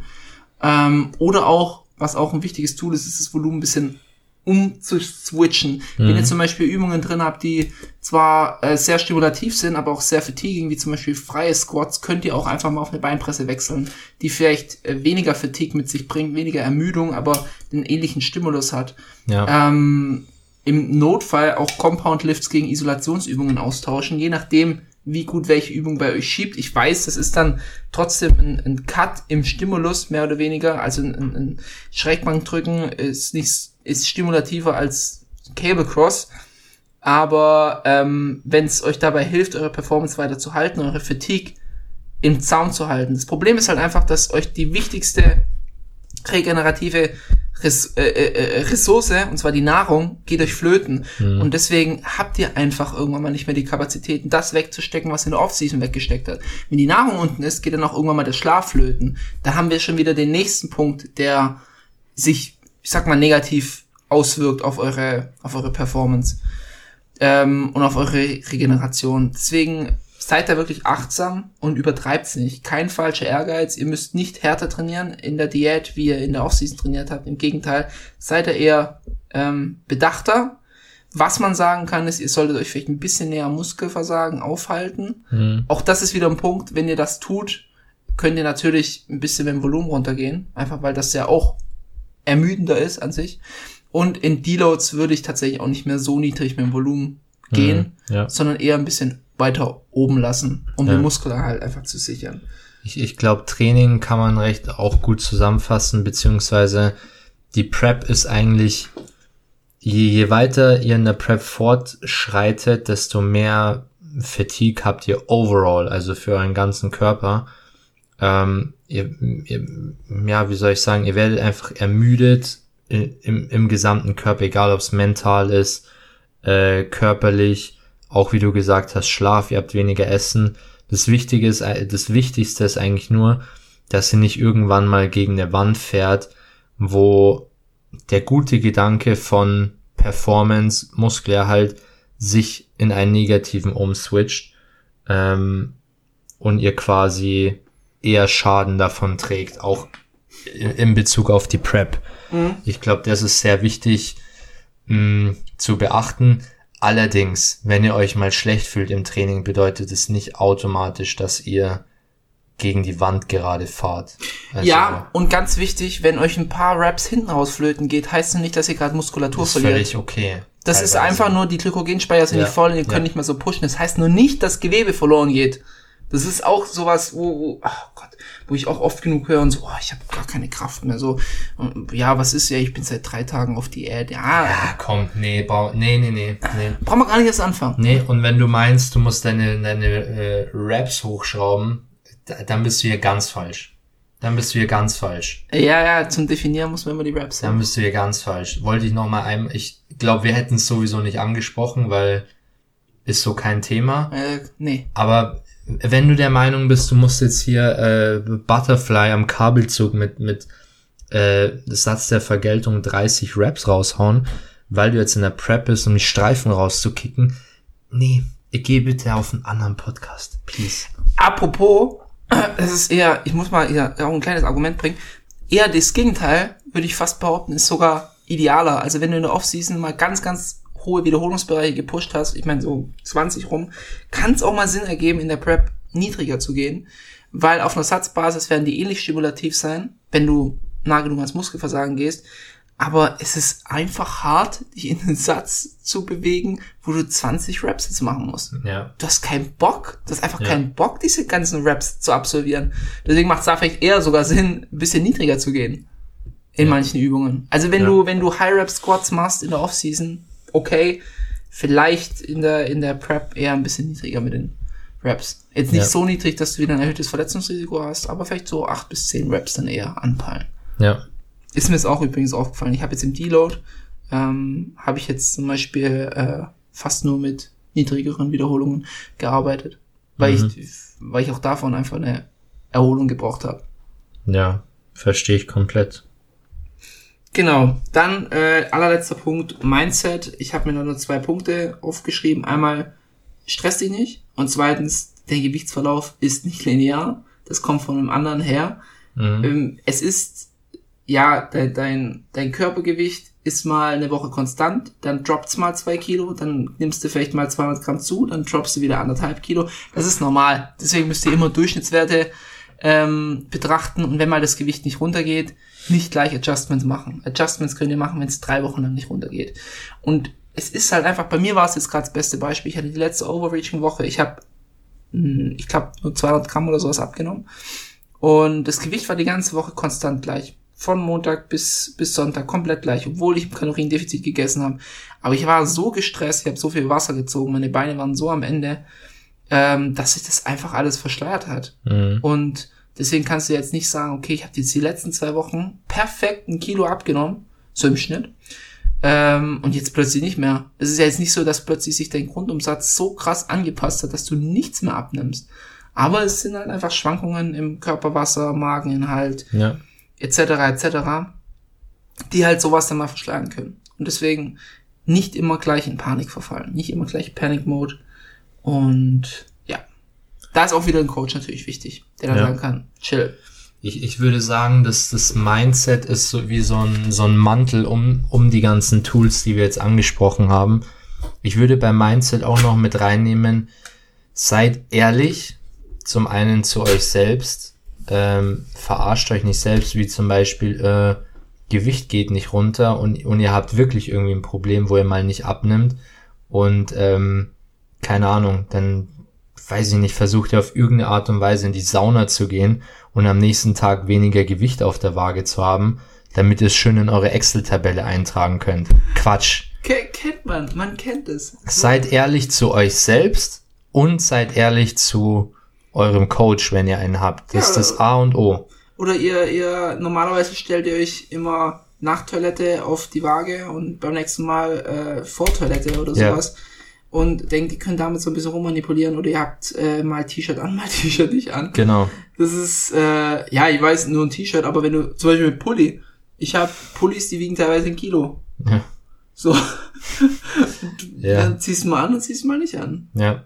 Und das zweite, Dokumentation und Planung ist das A und O in der Prep. Ja. Dokumentiert, wie du auch gesagt hast, Wochendurchschnitte bilden, Gewicht, dokumentiert ordentlich und wenn ihr was dokumentiert, dann auch konsequent und frequent Ja, beibehalten.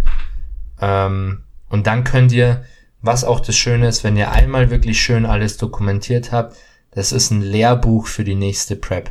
Mhm. Absolut, absolut. Ja, es ist ein guter, guter Schlusssatz. Ja, aber noch kurz zu dem Sachen, wo du gesagt hast, sich selbst verarschen, auch, auch in der Küche. Ja. Bestes Beispiel. Ähm, ja, es, diese Banane hat 100 Gramm. Und dann beim nächsten Mal, wenn du einkaufen gehst, nimmst du nicht die normalen Bananen, du nimmst plötzlich die großen Bananen, weißt du, die dann 150 Gramm haben. Ja. Und einen Apfel. Dann nimmst du mal den großen Apfel und äh, ein Spritzer Öl in die Pfanne ist dann plötzlich ein halber Liter Öl, den du da reingibst. alles, gibt's alles. Und du verarschst dich am Ende nur selber. Oder auch sowas wie, ähm, ist, ist in meinem Kopf teilweise auch gewesen, so, du, du mischst dir ein Eiweißpulver, weil ich, ich fand es dann schon geil, auch die Eiweißshakes so als satisfying Moment, wenn sie gut schmecken. Und mit mehr Pulver schmeckt's natürlich besser, muss man ja auch ehrlich gesagt sagen. Und dann denkst du so, "Mo, heute Training war schon hart, ah, 10, 10 Gramm Pulver mehr ist eigentlich legit, oder? Nee, ist es nicht. Der, äh, ich, ich, ich sag immer, Kleinvieh macht auch Mist. Und Ja. 10 Gramm Whey haben was? 33 Kalorien. Mhm. Und wenn du jetzt jeden Tag 10 Gramm Whey mehr nimmst, sind es in der Woche 210 Kalorien. Und dann sind es in 10 Wochen 2100 Kalorien. Und dann hast du in 10 Wochen 300 Gramm Fett mehr verlieren können. Ja. Haben oder nicht haben. Das kann gegen Ende der Prep, kann das eine ganze Woche Diät sein, Ja. die du hast oder eben nicht hast. Deswegen, ihr verarscht euch nur selber. Ja. Und vor allem, das Schlimme ist ja, wenn es dann irgendwann mal, irgendwann hast du einfach diese 10 Gramm mehr akzeptiert und dann denkst du, oh, 15 Gramm, ah, vielleicht 20 Gramm, Ja. ja, passt eigentlich auch noch. Ist solche Sachen halt. Und das, ja, oder ähm, du, du, du äh, hast als freie Snacks, es gibt ja auch irgendwie Diäten, wo du Snacks einfach frei hast. Und ich weiß noch, bei der Boss-Transformation hattest du Okay. als Snacks irgendwie, ich glaube, Paprika. Und du darfst so viel davon essen, wie du magst. Hm, Geil. Ja, aber Das ist eine Magendrehung. wenn du halt ein Kilo Paprika isst, sind es halt auch 300 Kalorien. Ja. Ja. Weißt? Ja. Und das ist halt, ja. Das sind halt so Sachen, die können sich aufsummieren. Ich sag nicht, ihr müsst päpstlicher als der Papst sein. Ich sag auch nicht, ihr müsst jeden Tag auf die Waage stehen. Wenn ihr zumindest vier, fünf Mal die Woche auf die Waage steht, passt es. Ich bin pingelig bei meinen Athleten. Ich will in der Prep zumindest meine sieben Gewichte haben. Und wenn du mal unterwegs bist und es nicht geht, reiße dir nicht den Kopf ab. In der Offseason bin ich da ein bisschen entspannter.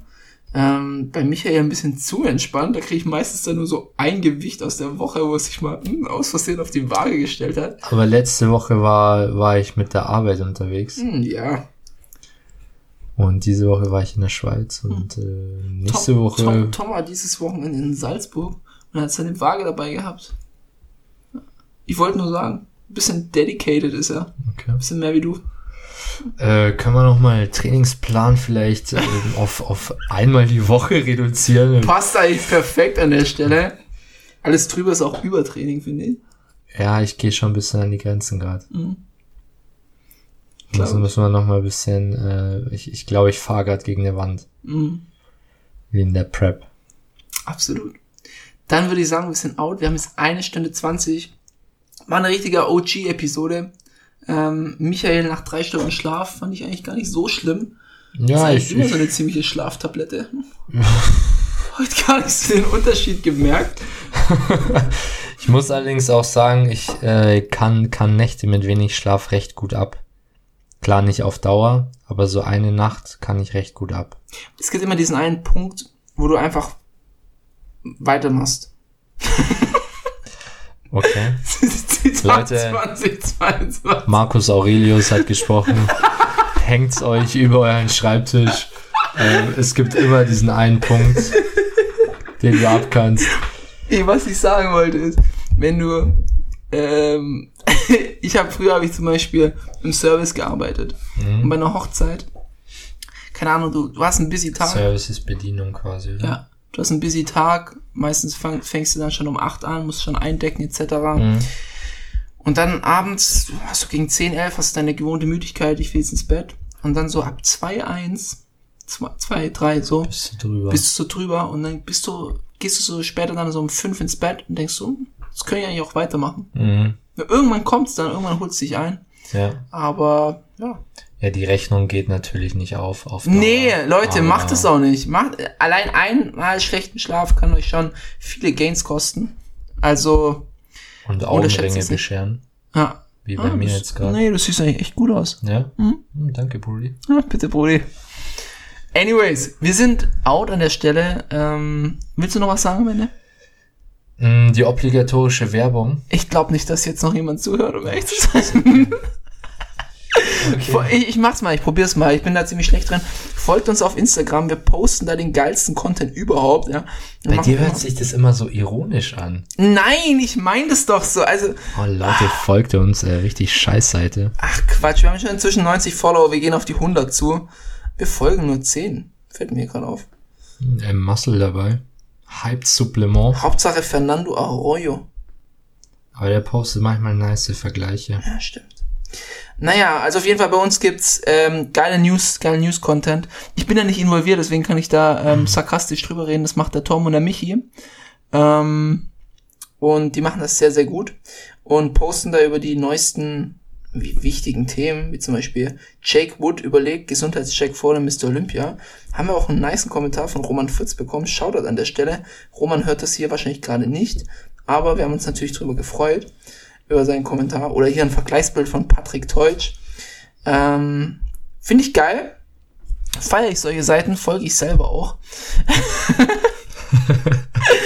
Und natürlich werdet ihr über die neuesten Folgen in Wenn ihr also jetzt das Way mit Fußgeschmack äh, unbedingt auch probieren wollt, weil ich find's richtig geil, klickt auf den Link ähm, mit Code Paul10, spart ihr auf das Fußway auch noch 10% ja, und dann bist du richtig im, im Influencer-Universum angekommen. absolut. Absolut. Nee, folgt uns, Spotify-Bewerbungen, äh, Bewerbungen, Bewertungen hast du ja schon gesagt.